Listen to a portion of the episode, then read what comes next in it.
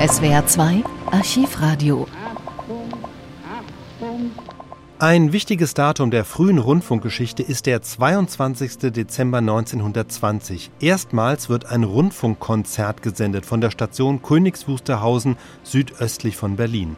Initiator ist der Techniker Erich Schwarzkopf, der bei diesem Konzert auch Geige spielt und das Ganze ansagt. Hallo, hallo, hier Königs Wusterhausen auf Welle 2700. Meine Damen und Herren, zum Zeichen, dass unsere Station jetzt großjährig geworden ist, wollen wir Ihnen ein kleines, bescheidenes Weihnachtskonzert senden. Besetzung? Am Flügel, nein, nicht am Flügel, sondern am Harmonium.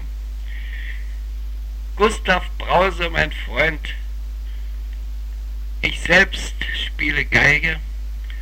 Die Besetzung der Station mit meinem Schwager Felix Blum an der Spitze singt die Weihnachtslieder dazu. Diese Ansage ist eine Nachaufnahme, die Erich Schwarzkopf später noch einmal eingesprochen hat. Es war auch noch kein regulärer offizieller Rundfunkbetrieb, der hat erst im Oktober 1923 begonnen, aber es war schon eine Radiosendung und so sah der Weg dorthin aus. In Königs Wusterhausen entstand noch vor dem Ersten Weltkrieg eine Militärfunkstation der obersten Heeresleitung.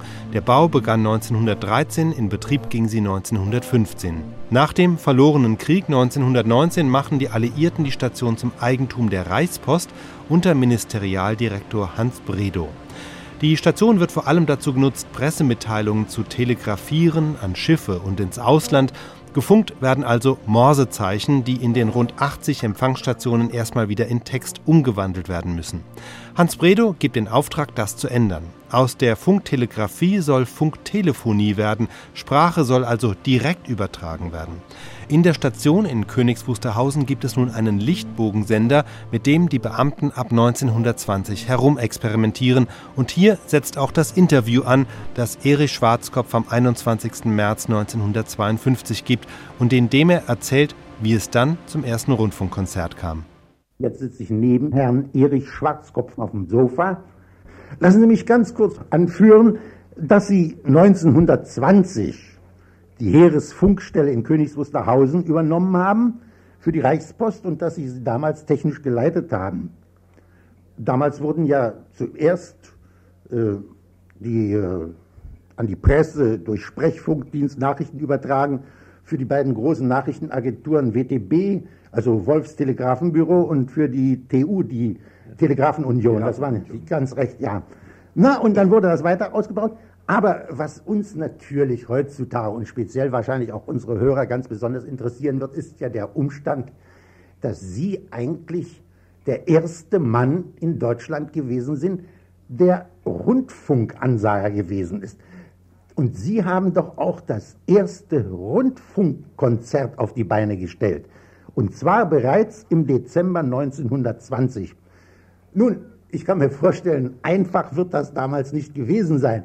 Und in Wirklichkeit ist das ja schließlich ein Datum, das alle die, die für Rundfunk sich interessieren, oder für uns, die wir gar mit dem Rundfunk immer so direkt zu tun haben, wichtig ist, historisch ist. Wie war denn das damals im Dezember 1920, Herr Schwarzkopf?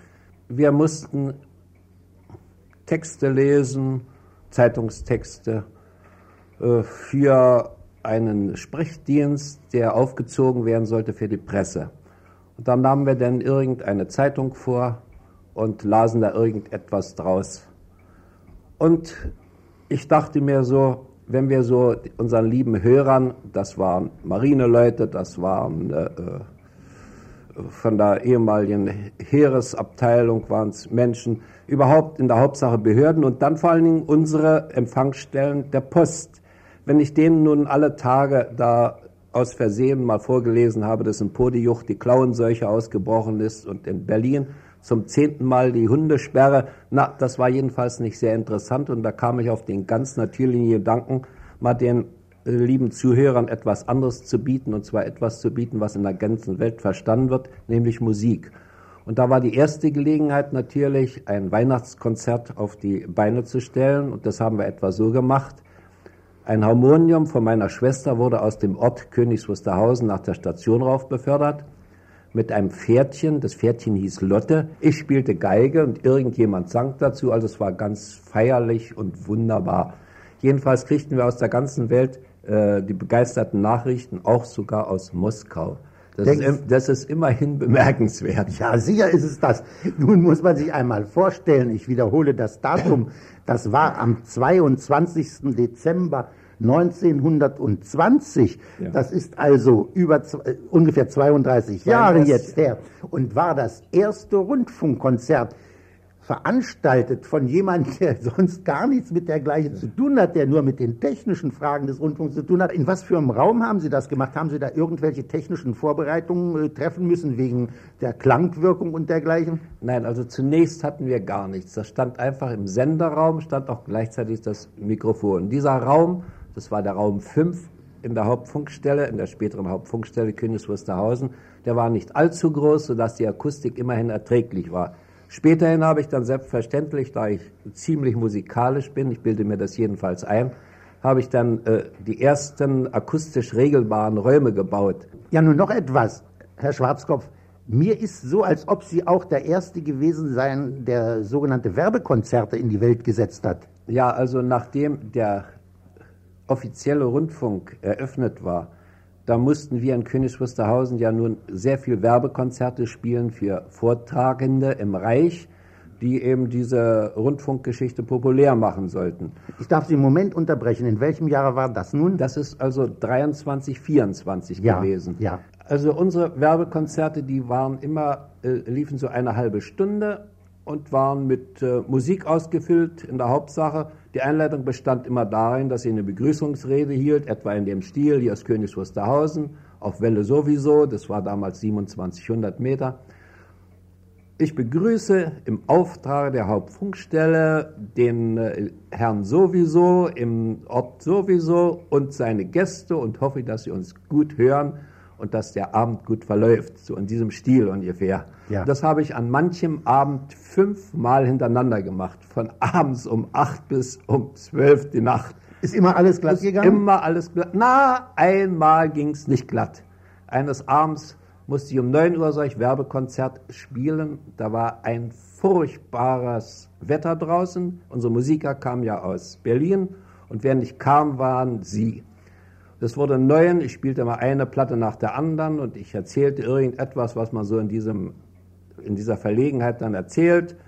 Und schließlich musste ich ja dann doch Hals geben, wie wir so sagen. Ich musste bekennen, dass die Musiker noch nicht eingetroffen sind und dass, sie, dass das Wetter so sehr schlecht wäre. Aber ich spiele rasch nochmal eine Platte, ging das dann weiter. Mit einmal tut sich die Tür auf und herein kommen fünf vollkommen verklammte Gestalten. Ich sage, um Gottes Willen, wo kommt ihr denn her? Ja, sagt er, eine halbe Stunde stehen wir draußen vorm Tor und bummern. Und bummern und niemand hört uns. Ich sage, ich habe doch dem Pförtner gesagt, er soll auflassen das Tor, dass ihr noch kommt.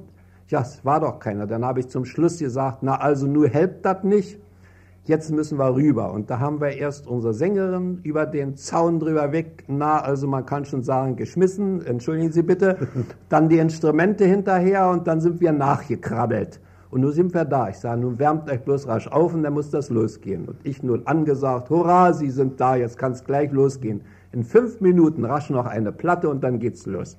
Das war eins von den berühmten Werbekonzerten mit Hindernissen. Ja, Ach, das war ja nett, was Sie uns erzählt haben. Jetzt haben wir doch mal einen Einblick bekommen, wie es vor so langer Zeit beim Rundfunk in seinen Uranfängen aussah. Und Sie selber, verehrter Herr Schwarzkopf, Sie haben nun die Altersgrenze erreicht und sind ja. aber dem Rundfunk als solchem treu geblieben, ja? Das ja. Altersgrenze ja, aber noch nicht die geistige Altersgrenze. Nein, das haben wir gemerkt in diesem Gespräch. Und deswegen wünschen wir Ihnen weiterhin auch so viel Frische und Humor, wie Sie immer besessen haben. Ja. Alles Gute. Ich danke Ihnen schön. Auch später, nach dem offiziellen Start des Rundfunks 1923, sendet Erich Schwarzkopf weiter Konzerte von Königs Wusterhausen. Doch es kam, so stellte er es später dar, zunehmend zu Unstimmigkeiten mit dem Postministerium, mit der Folge, dass am 24. Januar 1926 das letzte derartige Konzert gesendet wurde. Mit folgender Absage. Auch sie später von Erich Schwarzkopf nachaufgenommen. Mit dem heutigen Tage finden die Sonntagskonzerte der Hauptfunkstelle, das heißt also die Konzerte, die die Hauptfunkstelle mit Unterstützung vieler Künstler in eigenen Räumen selbst ausführte, ein Ende. Unsere Freunde werden aber verstehen, dass wir das Bedürfnis haben, uns am letzten Sonntag, an dem wir selbst zu ihnen sprechen dürfen, zu verabschieden. So werden Ihnen heute die Künstler, die Sie so oft in unserem Aufnahmeraum hörten, einen Abschiedsgruß senden und jeder wird noch einmal seine Stimme erscheinen lassen. Unsere kleine Feier ist zu Ende. Sie hören heute Abend über unseren Sender die Berliner Vorträge.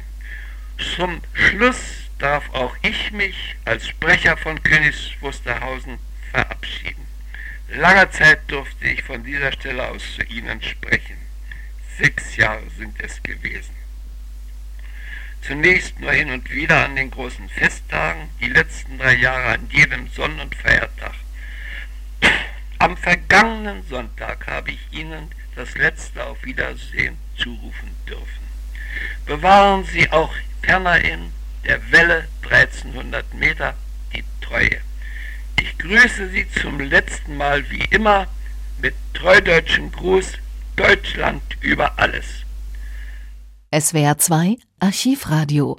Viele weitere historische Tonaufnahmen gibt es, thematisch sortiert, unter archivradio.de.